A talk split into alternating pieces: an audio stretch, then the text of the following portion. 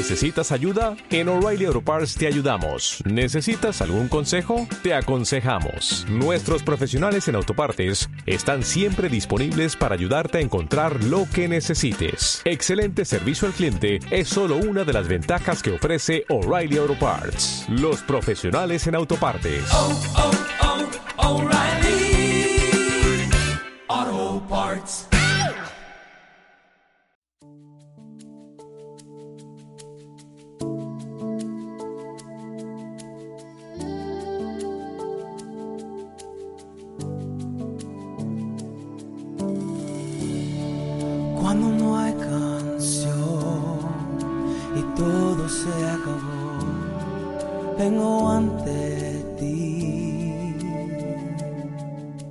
Calvario tiene el agrado de invitar a escuchar el siguiente estudio con nuestro pastor Alberto Álamos. Regresaré a adorar como antes, donde todo eres tú, donde todo eres tú, Jesús. Vamos a comenzar entonces nuestro estudio. Vamos a abrir nuestras Biblias en el libro de Efesios, capítulo 5. Abran sus Biblias, por favor, el libro de Efesios, capítulo 5. Hoy continuamos estudiando la segunda parte de este capítulo, donde a modo de resumen, los primeros versículos, el apóstol Pablo está hablando aquí, más bien está enseñando a la iglesia de los, colos- de los eh, Efesios eh, acerca de las bendiciones eh, que el creyente tiene en los lugares celestiales. Recuerden que los primeros tres capítulos, el apóstol Pablo eh, comienza enseñando las bendiciones que el creyente tiene en los lugares celestiales en Cristo Jesús. Así que en el capítulo 4 y capítulo 5 que estamos mirando aquí, en esta oportunidad, Pablo señala, especialmente en el capítulo 5, versículo 1, Pablo dice lo siguiente, él dice que es un deber de cada creyente imitar, dice, la conducta humilde y servicial que nuestro Señor Jesucristo nos dejó. Por eso dice, capítulo 5, versículo 1, sed pues imitadores de Dios como hijos amados. Y, ese, y él se está refiriendo aquí a la conducta, que el creyente debe imitar la conducta de nuestro Señor Jesucristo, que fue humilde, servicial y que nos dejó también como una enseñanza a seguir en esta vida. Y también dice el versículo 2, la primera parte, dice, y dice, andad en amor. Se refiere a que el creyente debe mantener esta comunión personal con el Señor, caminando, dice, en amor y también dice, eh, en esta unidad. Y esta unidad debemos nosotros entender que la provoca el Espíritu Santo. La unidad la provoca el Espíritu Santo. Así que el creyente, los versículos, capítulo 5, del versículo 3 hasta el versículo 6, Pablo señala y dice que el creyente ya no debía seguir viviendo en la costumbre del mundo, sino que el creyente debía seguir viviendo o vivir de acuerdo a la voluntad de Dios. Así que para vivir en la voluntad de Dios, el creyente entonces debía desechar absolutamente estas malas prácticas que para la sociedad, la cultura griega en aquella época era algo muy común y que también nosotros vemos hoy día que estas malas prácticas, que estas malas costumbres, a lo que el apóstol Pablo se refiere acerca de la fornicación, inmundicia, avaricia, palabras deshonestas, necedades, truanerías. Eh, Pablo dice que el fornicario, el inmundo, el avaro, estoy citando el versículo 5, el idólatra, dice, eh, no tiene parte, dice, en el reino de los cielos. Y estas eran costumbres arraigadas en la sociedad griega. Pablo dice a los efesios, hermanos, ustedes ya no pertenecen a ese tipo de cosas. Ustedes ahora son nuevas criaturas, son creyentes eh, viviendo una vida conforme les le agrada a Dios. Así que deben desechar esas malas prácticas. Les dice textualmente, ¿y cuál es la razón? Dice, la razón es, versículo 8, en otro tiempo erais tinieblas, pero ahora dice, sois luz en el Señor. En otro tiempo, sí, esto ustedes lo practicaban, lo vivían, era común en ustedes, porque vivían en tinieblas, pero ahora dice, están en la luz, dice, están en la luz de Dios, son llamados hijos de luz. Así que Pablo no sugiere, Pablo no aconseja, Pablo no solamente eh, les dice qué piensan de esto, no es una opinión, sino que el versículo 7, tajantemente dice Pablo aquí, no seáis pues partícipes con ellos.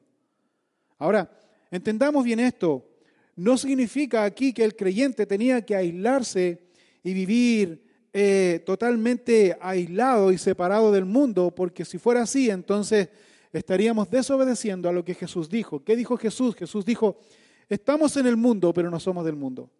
Jesús también reconoció y dijo, en el mundo tendréis aflicción, pero confiad, dijo, yo he vencido al mundo.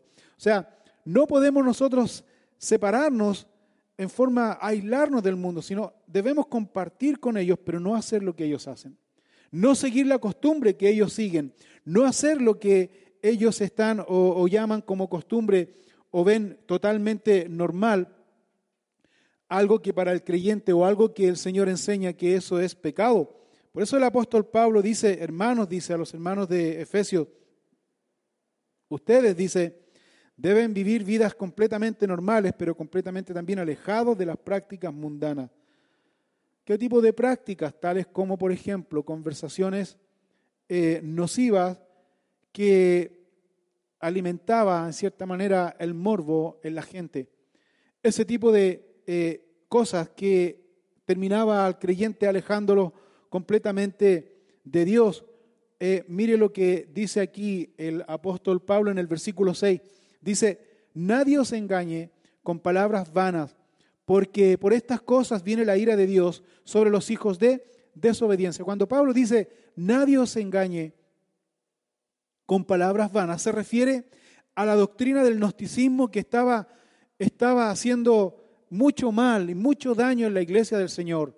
El gnosticismo enseñaba que lo que el hombre hiciera en el cuerpo no afectaba su espíritu, no afectaba su espíritu, dice, no afectaba su alma, lo que hiciera en el cuerpo. Por tanto, esto eh, engañó a muchos creyentes en la fe y los alejó de la comunión con Dios.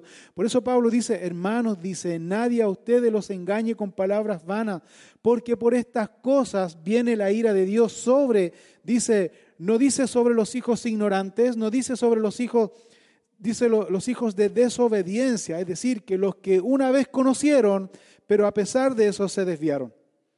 Eso se está refiriendo Pablo aquí. Así que era muy importante que el creyente ahora pusiera atención en qué cosas o qué prácticas el creyente debía mirar y ver eh, en qué estaba invirtiendo su tiempo. Pablo no solamente da un consejo, Pablo no solamente da una enseñanza, Pablo no solamente da una opinión, sino que vamos a ver aquí a partir del capítulo 5 de Efesios, a partir del versículo 15 en adelante, Pablo los hace reflexionar. ¿Para qué? Para que miren bien en qué cosas están invirtiendo su tiempo. Dice el versículo 15, leamos aquí, dice, mirad, dice, pues con diligencia, ¿cómo andéis? No como necios, sino como sabios, aprovechando bien el tiempo, porque los días son malos. Por tanto, no seáis insensatos, sino entendidos de cuál sea la voluntad del Señor. No os embriaguéis con vino, en lo cual hay disolución, antes bien sed llenos del Espíritu, hablando entre vosotros con salmos, con himnos y cánticos espirituales, cantando y alabando al Señor en vuestros corazones, dando siempre gracias por todo al Dios y Padre en el nombre de nuestro Señor Jesucristo. La primera advertencia o llamado de atención que Pablo hace es, mirad, dice, examine su vida, examine su conducta, examine qué está haciendo desde cuando se levanta en la mañana a través del día y al acostarse, qué hizo durante el día, cuáles son las cosas que usted hizo en relación, dice, a la comunión personal con nuestro Señor Jesucristo. Y dice, mirad, dice pues, con diligencia, diligencia es responsabilidad o urgencia ¿Cómo andéis? Dice. Pero ¿cómo andéis en relación a la comunión, a la relación personal con el Señor? Dice, no anden como necios. Necios quiere decir ignorante. No andes, no andes como los demás, como andan en el mundo, sino que tú tienes que ser sabio, dice. Tienes que tener este conocimiento de Dios. Tienes que ser sabio. aprovechando, dice textualmente, aprovechando bien el tiempo. Aprovechar bien el tiempo significa estar cada día eh, en mi mente y en mi corazón eh, teniendo esta comunión personal con Dios, manteniendo mi mente en esta relación personal con el Señor. Que la palabra de Dios, que el devocional que yo pueda leer en las mañanas pueda realmente tenerlo en mi meditación durante el día para que así podamos decir, como dijo el salmista David, que los dichos de mi boca, dice, y la meditación de mi corazón sean gratos delante de ti, porque quien mira nuestro corazón todos los días, en cada momento, ¿quién es? Es Dios, es su Espíritu Santo. Por eso dice, no andemos como los ignorantes, como los que no conocen, no andemos como los gentiles, dice en otra oportunidad Pablo aquí, sino que debemos ser sabios administradores, buenos administradores del tiempo, aprovechando bien el tiempo. ¿Y por qué tenemos que aprovechar bien el tiempo? Continúa diciendo aquí, porque los días son malos. Porque los días son malos, no vienen tiempos mejores. Y eso también es tanto como para esa época como para este tiempo también. Aprovechar bien el tiempo porque no vienen días mejores. Porque no vienen tiempos mejores. Ahora, debemos nosotros reconocer un hecho importante. Cuando nosotros como creyentes, como hijos de Dios, hacemos nuestro compromiso con Dios, tenemos nuestro compromiso con Dios, viene algo importante que hace el Espíritu Santo en nosotros. ¿Qué es? Es el fruto, dice, de nuestro desarrollo, de nuestro crecimiento. El fruto, dice, se desarrolla en nosotros el fruto del Espíritu. El creyente no se queda estancado. El creyente no se queda estancado sin crecimiento, sino que viene aquí un crecimiento y un desarrollo espiritual. Ese desarrollo espiritual se va a ir produciendo en medida en que yo pase tiempo en mi comunión, en la oración y en la meditación de la palabra de Dios. Mira lo que dice el Salmo 1, salmo muy conocido por todos. Aquí nos da este ejemplo de lo que sucede en la vida del creyente, del recién convertido. Dice Salmo 1, versículo 1, bienaventurado el varón que no anduvo en consejo de malos, ni estuvo en camino de pecadores, ni en silla de escarnecedores se ha sentado. Y aquí está la clave, dice, sino que en la ley de Jehová está su delicia. Y en su ley, y esto también subrayo, lo dice, medita de día y de noche. No dice solamente que lee, sino que medita. Meditar significa leer y estar pensando lo que Dios dijo, estar meditando a lo que se refiere Dios, estar ahí masticando, digiriendo lo que Dios quiere hacer de día, dice, y de noche. Si uno hace esto, mira lo que sucede. Será, dice el versículo 3 de Salmo 1, como árbol plantado junto a corrientes de agua. Y aquí está el proceso de este desarrollo y crecimiento espiritual. Dice que da su fruto, pero en su tiempo, y su hoja no cae. Y aquí está la promesa. Y todo lo que hace prosperará. Todo lo que hace prosperará. Hay un desarrollo, hay un crecimiento espiritual. Ahora, ¿por qué les digo esto? Porque en este tiempo se está viendo, por ejemplo, creyentes cristianos que llevan 5 años, 10 años, 20 años y sus reacciones frente a la adversidad, frente a situaciones difíciles, frente a situaciones confrontacionales, sus reacciones no son las reacciones de un creyente maduro, sino que son reacciones de un creyente inmaduro que no ha crecido. ¿Y a qué se debe eso? ¿Por qué se debe eso? Porque estos creyentes se quedaron en la primera experiencia personal y vivencia personal con el Señor Jesucristo y siempre inconscientemente se alimentan de esa primera experiencia que han tenido personal con Jesucristo. Y la experiencia personal con Jesucristo no es solo una vez y para siempre, sino que es siempre. Por eso el apóstol Pablo dice, hermanos, dice, Mirad con diligencia, versículo 15 de Efesios 5. Mirad con diligencia cómo andéis. Miren, sean responsables, deben ustedes ir nutriéndose espiritualmente, deben ustedes ir creciendo, deben ustedes ir desarrollándose espiritualmente. No me recuerdo eh, el libro o la carta que Pablo hace una acotación referente a esto, Pablo dice, hermanos, dice, yo a ustedes no les pude hablar como a espirituales, sino que les tengo que hablar como a carnales, le dice, les tengo que hablar como a niños espirituales, debiendo ser ya maestros en la palabra, dice, son y se comportan como niños espirituales. Debe usted mirar y ver que en la vida del creyente hay tres tipos de cristianos. tres tipos de cristianos. El primer tipo de cristiano es el cristiano espiritual. El segundo tipo es el cristiano eh, carnal. Y el otro no es ni cristiano, son dos nomás, me equivoqué. El otro no es ni cristiano porque el otro es natural. Los naturales, dice, no entienden y no cachan ni una de Dios. El espiritual es que anda siempre guiado por el Espíritu de Dios. El espiritual es aquel que siempre está junto a, a, ríos de agua viva, que el río de agua viva en Salmo 1 está en relación a la palabra de Dios, siempre está meditando. Y cuando ese creyente está meditando en la palabra de Dios y manteniendo esta relación personal, hay un fruto. Hay un fruto. ¿En qué se evidencia ese fruto? Ese fruto se evidencia, según lo dice Gálatas, capítulo 5, versículo 22 y versículo 23, que el fruto del Espíritu es amor, gozo, paz, paciencia, benignidad, bondad, fe, mansedumbre y templanza. Y ese fruto se ve en mi vida, en mi reacción, en mi actitud, en mi conducta. Por eso Pablo dice, hermanos, dice, Mirad pues con diligencia cómo andéis, no como necios. Necios quiere decir ignorante aquí en este contexto, sino como sabios. La palabra de Dios te hace sabio. La meditación de la palabra de Dios te hace sabio. El principio de la sabiduría, dice Salomón en el Proverbio 1, es el temor a Jehová. El temor de Jehová. Hijo mío, dice aquí Salomón a su hijo en los Proverbios, dice, guarda tu corazón, adquiere sabiduría, adquiere inteligencia. ¿Dónde se adquiere sabiduría? ¿Dónde se adquiere inteligencia? Meditando en la palabra de Dios. Si tú te mantienes en esto, tu vida entonces se va a ir desarrollando. ¿Por qué razón? Porque como Pablo dice aquí, los días son malos. Hoy día hay mucho engaño. Hoy día hay mucho engaño. Hoy día están haciendo estragos estos creyentes, entre comillas, carnales. Están engañando a la gente, están desanimando a la gente, están haciendo tropezar a la gente.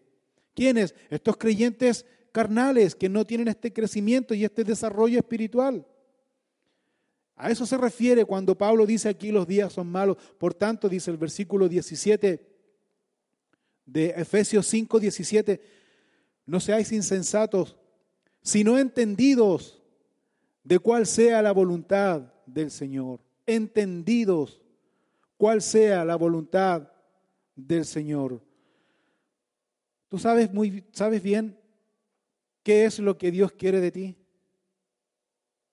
¿Sabes tú lo que Dios quiere hacer de ti? ¿Tú estás claro qué es lo que Dios quiere hacer en ti?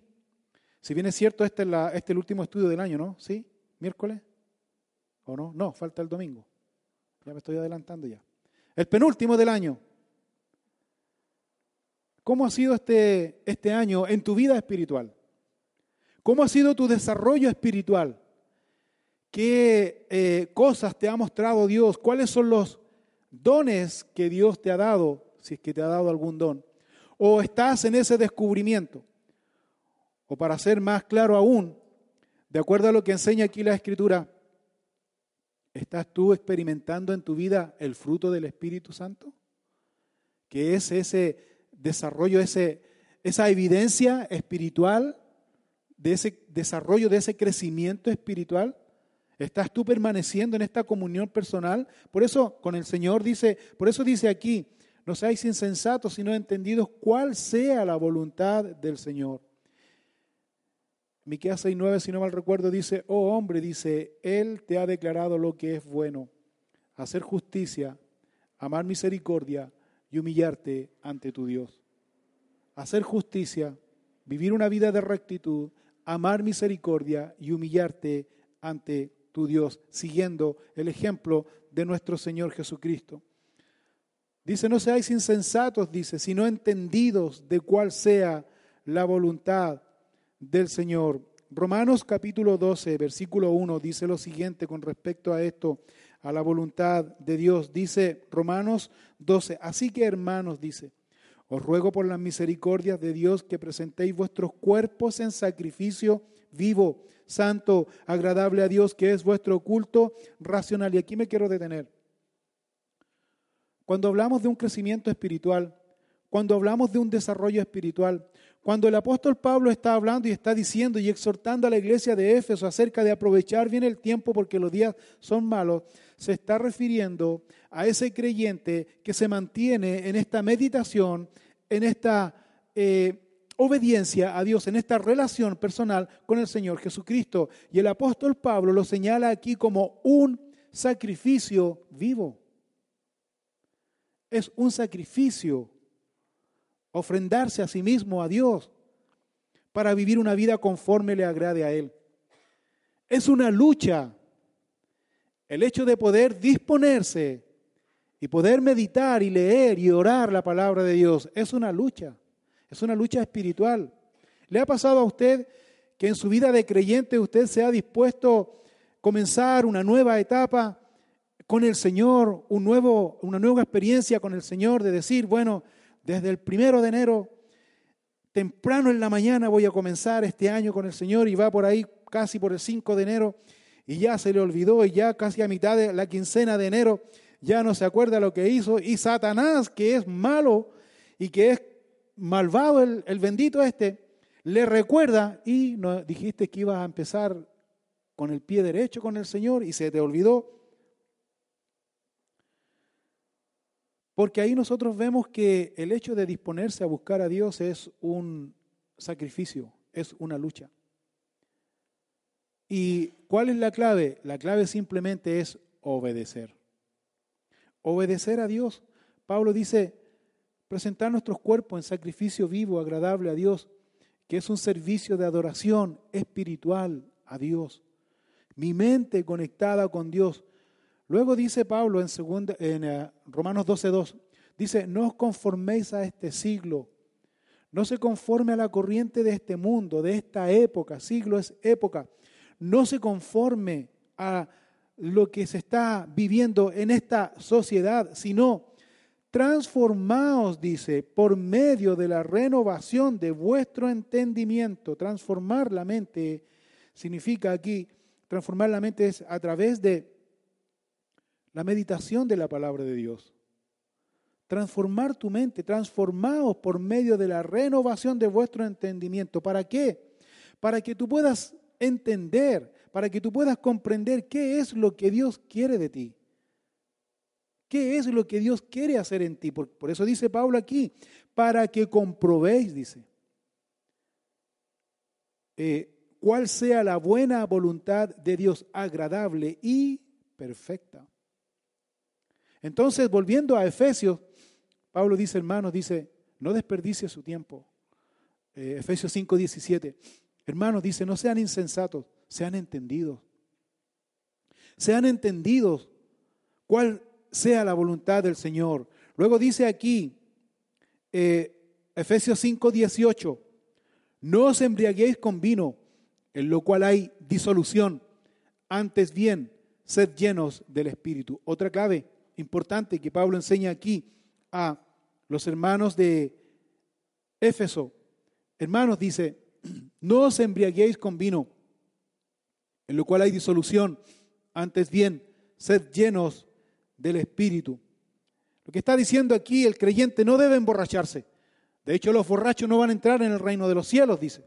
El cristiano no debe emborracharse. Pablo está tomando el contexto aquí eh, de la costumbre pagana que había en ese tiempo.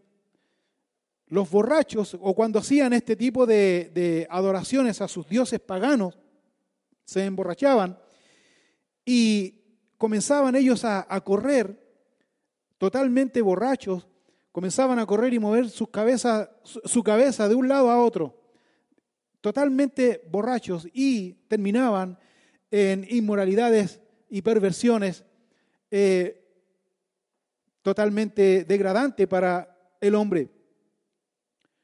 Pablo dice, hermano, dice, no siga esta práctica, no os embriaguéis con vino, en lo cual hay disolución. Más bien, dice, sean llenos con el Espíritu Santo de Dios. Pablo hace una comparación del borracho, del ebrio, con una persona que es lleno del Espíritu Santo. ¿En qué sentido?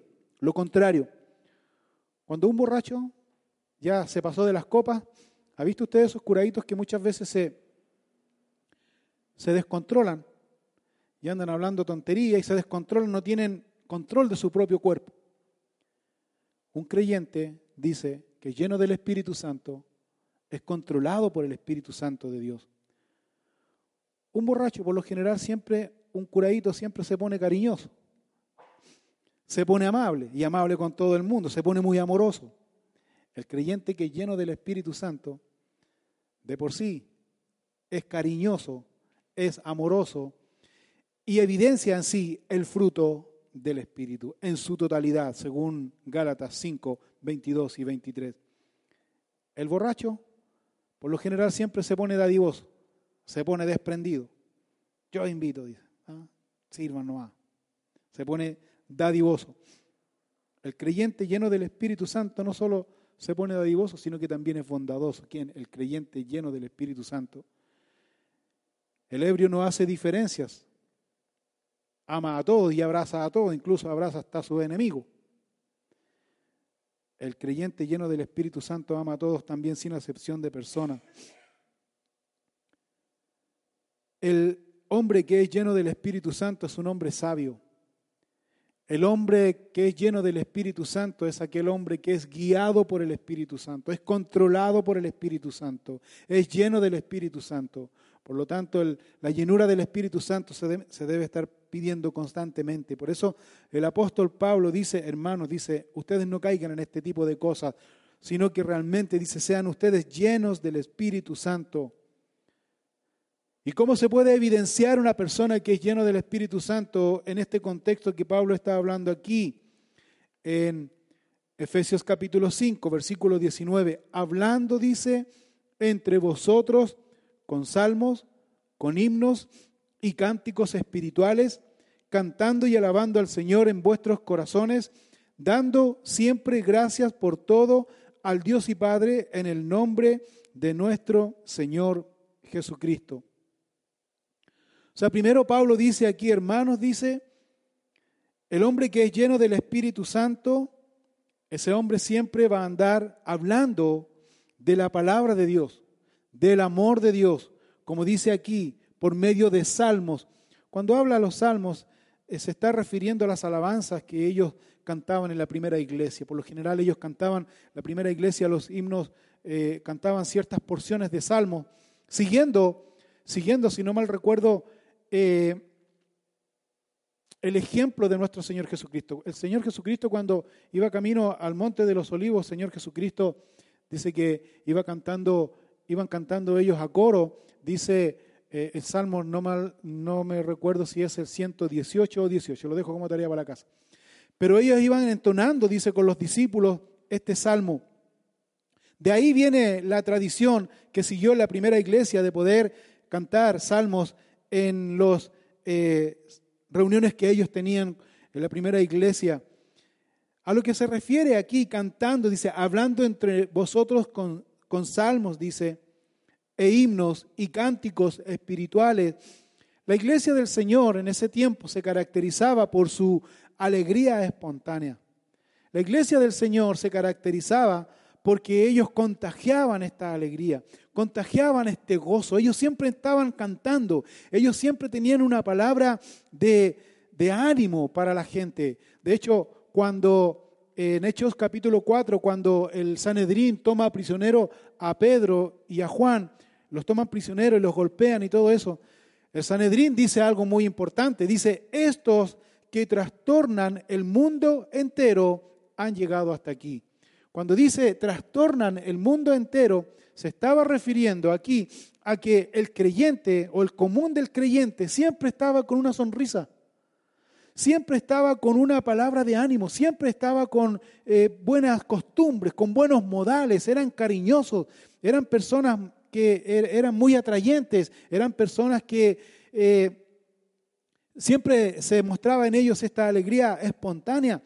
Entonces los eh, judíos decían, estos están trastornados, estos están locos, porque siempre se están riendo, porque siempre están mostrando esta apariencia. ¿Y de qué se están riendo? Si estamos viviendo bajo el, el dominio del imperio romano, del abuso, etc. no hay eh, razón de por qué mostrar esta sonrisa. Por eso el Sanedrín dice, estos que trastornan el mundo entero. No se refiere solamente a la predicación del Evangelio en el mundo entero, que fue prioritario, sino a su actitud, a la actitud del creyente. Era muy difícil ver un creyente amargado, era muy difícil ver un creyente eh, sin gozo, triste, amargado en su, en su semblante, sino que siempre se veían gozosos, contentos y felices, que eso trastornaba, eso descolocaba a quienes, a los mismos, eh, eh, a los mismos soldados romanos, a los mismos jueces, a los mismos judíos, y les provocaba este odio. Por eso Pablo dice, sigan en, este, en esta actitud, hablando entre vosotros con salmos, con himnos y cánticos espirituales, cantando y alabando al Señor en vuestros corazones. Y esa es la clave. Esa es la razón de por qué ellos estaban siempre gozosos, esa es la razón de por qué ellos mostraban esta, esta alegría espontánea, porque estaban meditando y alabando al Señor en sus corazones, dice. La otra cosa importante que señala aquí dice, eh, al cantar al Señor, al adorar a Dios en sus propios corazones, el creyente se ministraba unos a otros. Ellos se ministraban unos a otros. La iglesia primitiva entonces cantaba a Dios con alabanzas, que se cree que muchas de estas porciones de alabanza eh, el apóstol Pablo en sus distintas cartas a las diferentes iglesias como Filipenses, Colosenses, a Tito y también el apóstol Pedro, cada uno de ellos en sus diferentes cartas dice, se cree que el apóstol Pablo incluyó porciones, porciones de himnos que ellos, la iglesia primitiva, cantaba ahí. Por ejemplo, en Filipenses capítulo 2, versículo 5, cuando Pablo dice aquí, Haya pues en vosotros este sentir que hubo también en Cristo Jesús, el cual siendo en forma de Dios no estimó el ser igual a Dios. Algunos dicen que esta fue una porción de himnos que ellos cantaban en la iglesia primitiva y que Pablo copió y lo mandaba en las cartas como de, eh, de ánimo, de recuerdo, de gozo y como eran himnos también que eran fáciles de aprender y estaba en el corazón, por eso Pablo dice aquí eh, en versículo 5 de Efesios, eh, versículo, capítulo 5, versículo 19, hablando entre vosotros con salmos, himnos y cánticos espirituales, cantando y alabando al Señor en vuestros corazones. Entonces se cree que esto eran porciones de himnos que ellos cantaban porque eran fáciles de memorizar y estaban en sus corazones. También en Colosenses capítulo 1, versículo 12, otra porción de himnos dice, con gozo dando gracias al Dios, al Padre que nos hizo aptos para participar de la herencia de los santos en luz, el cual nos ha librado de la potestad de las tinieblas y trasladado al reino de su amado Hijo, en quien tenemos redención por su sangre, el perdón de pecados. Colosenses capítulo 1, versículo 12 al versículo 18.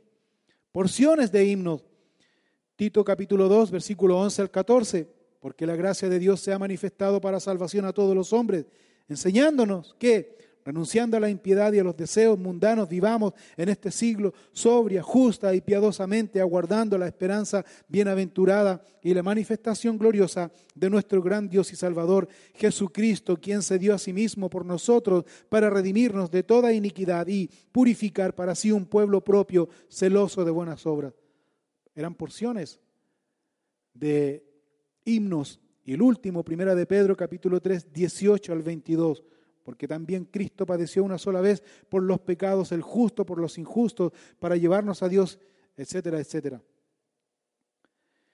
Entonces esto era fácil de memorizar. Primera de Pedro capítulo 3, versículos 18 al 22, si quieren notarlo y repasarlo y memorizarlo. Por tanto, Pablo hablaba con conocimiento de causa porque en ese tiempo no tenían ellos la facilidad de poder, de poder tener la Biblia así en libros como nosotros tenemos y de diferentes formas y de diferentes tamaños. Por lo tanto, tenían que memorizar porciones de las Escrituras. Por eso Pablo dice aquí con mucha eh, base, aquí hermanos, dice, deben hablar entre ustedes salmos, himnos, cánticos, cantar al Señor en vuestros corazones, versículo 20 de Efesios 5, dando siempre gracias por todo al Dios y Padre en el nombre de nuestro Señor Jesucristo, Otro hecho importante, dando siempre gracias a Dios por todo. No solamente por el alimento, no solamente por el vestir, no solamente por el techo, no solamente por lo que Él nos ha dado, sino por las cosas o por las situaciones o por la aflicción o por la enfermedad o por las cosas que estamos viviendo difíciles, confrontacionales, situaciones difíciles, dando siempre gracias a Dios por todo, al Dios y Padre, en el nombre de nuestro Señor Jesucristo. Cuando dice también aquí dando gracias a Dios por todo, al Dios y Padre, se está refiriendo también a que el judío creyente, el judío que se había convertido al cristianismo, el judío que estaba en la iglesia ahí y había dejado toda su tradición y su eh, religión judía y se había convertido al cristianismo, dice, debes dar gracias a Dios, al Dios, dice, y Padre, pero en el nombre también de nuestro Señor Jesucristo.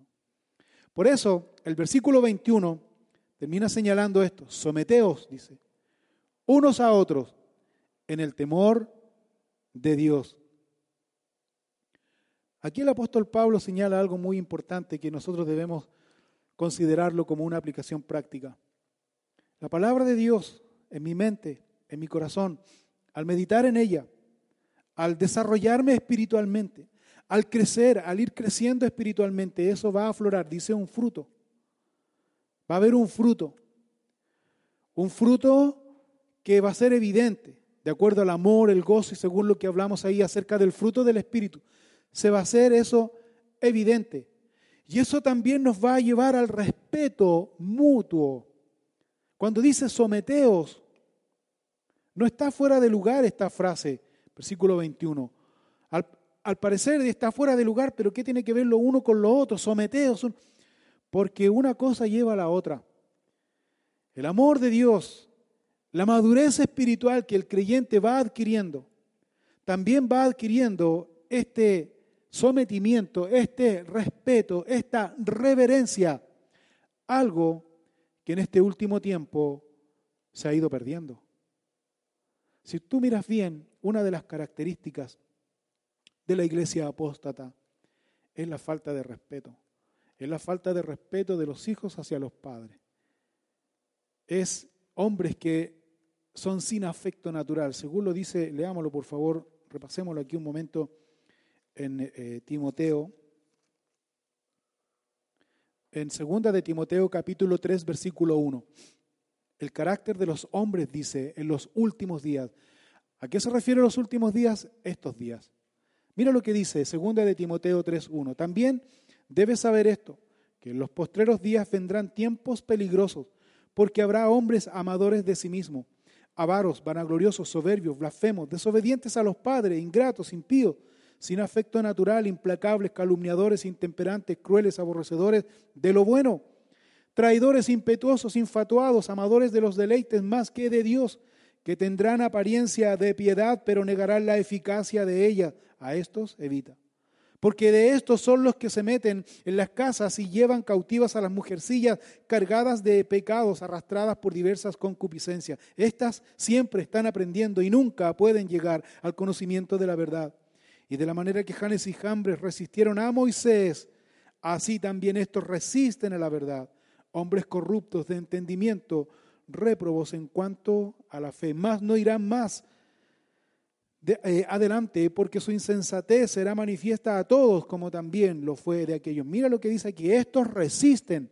Cuando dice aquí el apóstol Pablo a Timoteo, estos resisten, dice, como Janes y Jambres resistieron a Moisés, se está refiriendo a que estas personas tienen conocimiento, saben lo que están haciendo, pero aún así lo hacen.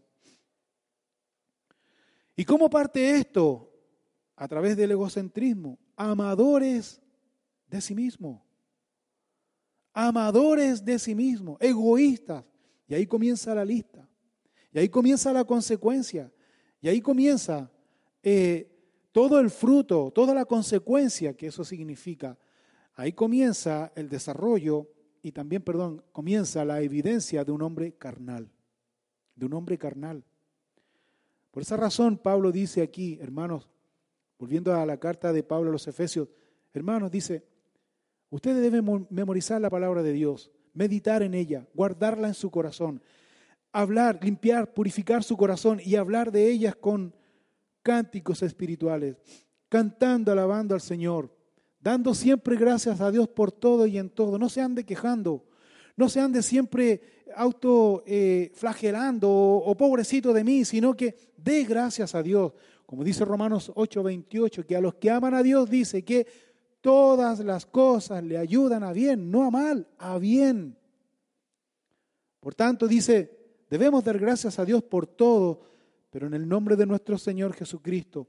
Hermanos, y otra característica fundamental de esto, versículo 21, someteos unos a otros en el temor de Dios, en el respeto, en la reverencia, en el servicio unos a otros.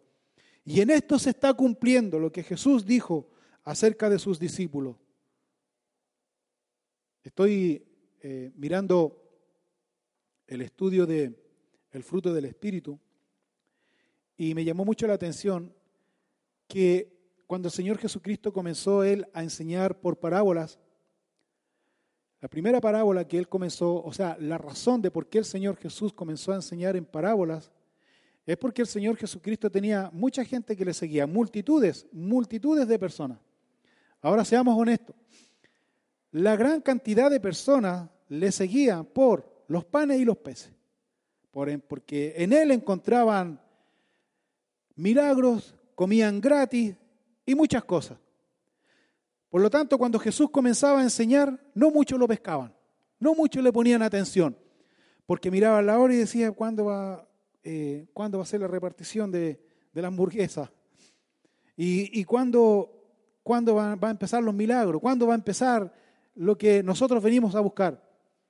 Pues el Señor Jesucristo, fíjate, Él comenzó a enseñar por parábolas para captar la gente que realmente tenía interés en aprender las enseñanzas de Jesús. Porque la primera parábola fue el sembrador, la parábola del sembrador. ¿Te acuerdas? He aquí el sembrador salió a sembrar y lanzó la semilla y cayó en diferentes terrenos. ¿Te acuerdas? Y, y mientras Jesús estaba enseñando por parábolas a las multitudes, los dejó ahí y les dice, el que tiene oídos para oír, oiga. ¿Y quiénes fueron los que le preguntaron, Señor, ¿y qué significa la parábola? ¿Fue gente de la multitud? ¿Fue gente que andaba buscando los milagros y la comida? ¿Quiénes fueron? Los discípulos. Y el Señor Jesús les explicó a los discípulos lo que significaba esa parábola, ¿me entiende? O sea, ahí nosotros vemos una diferencia entre un seguidor y un discípulo. Hay una diferencia. El seguidor sigue al Señor por, me estoy adelantando la clase mañana, pero el seguidor sigue al Señor por los beneficios que puede obtener de Él. El discípulo sigue al Señor por lo que quiere aprender de Él. Y le va a preguntar. La evidencia de un discípulo, ¿cuál es? El interés para aprender, para conocer. Y ese es el punto que el apóstol Pablo está llevando a la iglesia de Éfeso. Hermanos, dice, guarden la palabra de Dios en sus corazones. Memoricen la palabra de Dios. Guarden la palabra de Dios. Eso va a crear en ustedes un efecto. Ustedes van a llegar a ser discípulos del Señor. Cuando ustedes lleguen a ser discípulos del Señor, no seguidores, sino discípulos del Señor, ustedes van a ir aprendiendo más y van a ir madurando mayormente. Y cuando ustedes van desarrollándose espiritualmente, van a llegar al punto de someterse unos a otros en el temor de Dios. Se van a amar, se van a respetar, se van a querer. Es triste ver hoy día iglesias que la verdad es que están juntos, pero no están unidos. Se juntan nomás, pero no están unidos. ¿Por qué, no? ¿Por qué solamente se juntan? Porque hay diferencias. Y se supone que en la iglesia del Señor no debe haber diferencias. Somos todos hijos de Dios, estamos todos siguiendo a un mismo Padre. Se supone que somos todos discípulos del Señor. Pero no es tal así, sino que hay muchos seguidores y pocos discípulos. Y ese es el punto que el apóstol Pablo está llevando aquí a la meditación, a la reflexión de la iglesia de Éfeso. Sigamos leyendo, Efesios capítulo 5, versículo 22.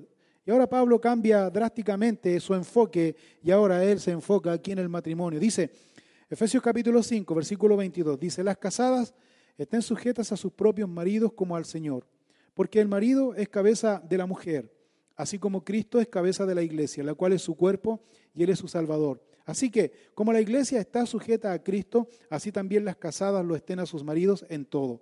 Marido, amad a vuestras mujeres así como Cristo amó a la iglesia y se entregó a sí mismo por ella, para santificarla, habiéndola purificado en el lavamiento del agua por la palabra, a fin de presentársela a sí mismo una iglesia gloriosa, que no tuviese mancha ni arruga ni cosa semejante, sino que fuese santa y sin mancha. Así también los maridos deben amar a sus mujeres como a sus mismos cuerpos. El que ama a su mujer, a sí mismo se ama porque nadie aborreció jamás a su propia carne, sino que la sustenta y la cuida, como también Cristo a la iglesia. Porque somos miembros de su cuerpo, de su carne y de sus huesos. Por esto dejará el hombre a su padre y a su madre, y se unirá a su mujer, y los dos serán una sola carne. Grande es este misterio. Mas yo digo esto respecto de Cristo y de la iglesia. Por lo demás, cada uno de vosotros ame también a su mujer como a sí mismo y la mujer respete a su marido. El apóstol Pablo no halló más ejemplo gráfico de poder poner este amor, este cariño, este respeto, esta sumisión mutua, este cuidado eh, y esta reacción al amor que el matrimonio. Pablo toma este ejemplo y Pablo dice, especialmente a las damas, a las esposas, deben estar sujetas a sus propios maridos como al Señor. ¿Por qué Pablo enseña esto? Porque eso no era común en el tiempo. No era común en el tiempo. Y Pablo también señala aquí, así como Cristo ama a la iglesia,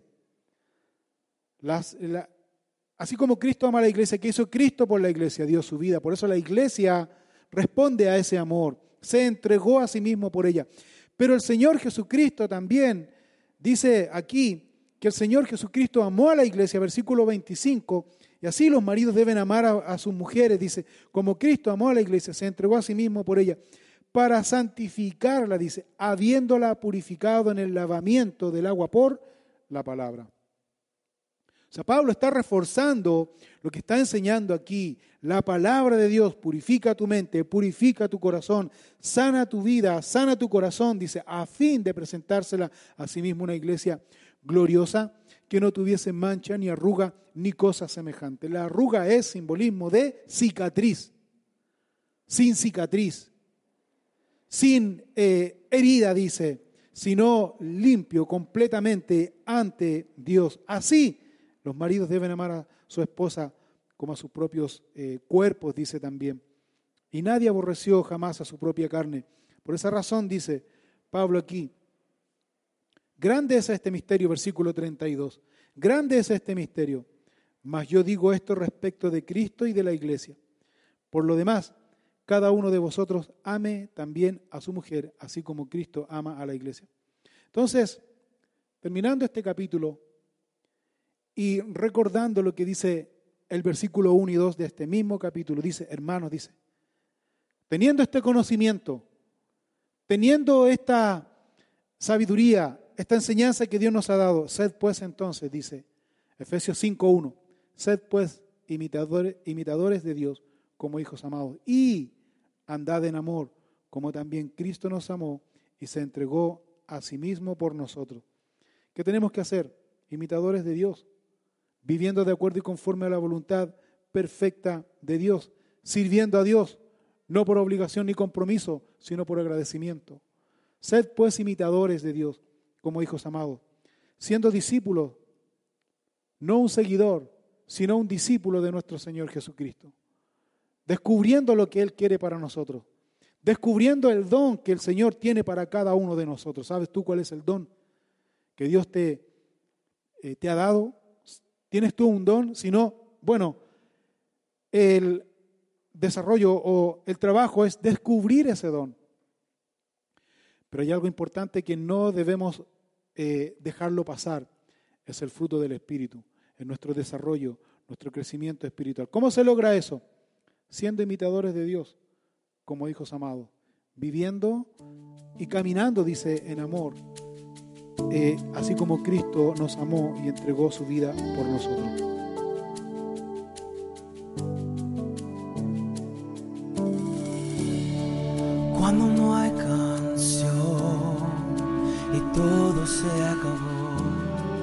Vengo ante ti.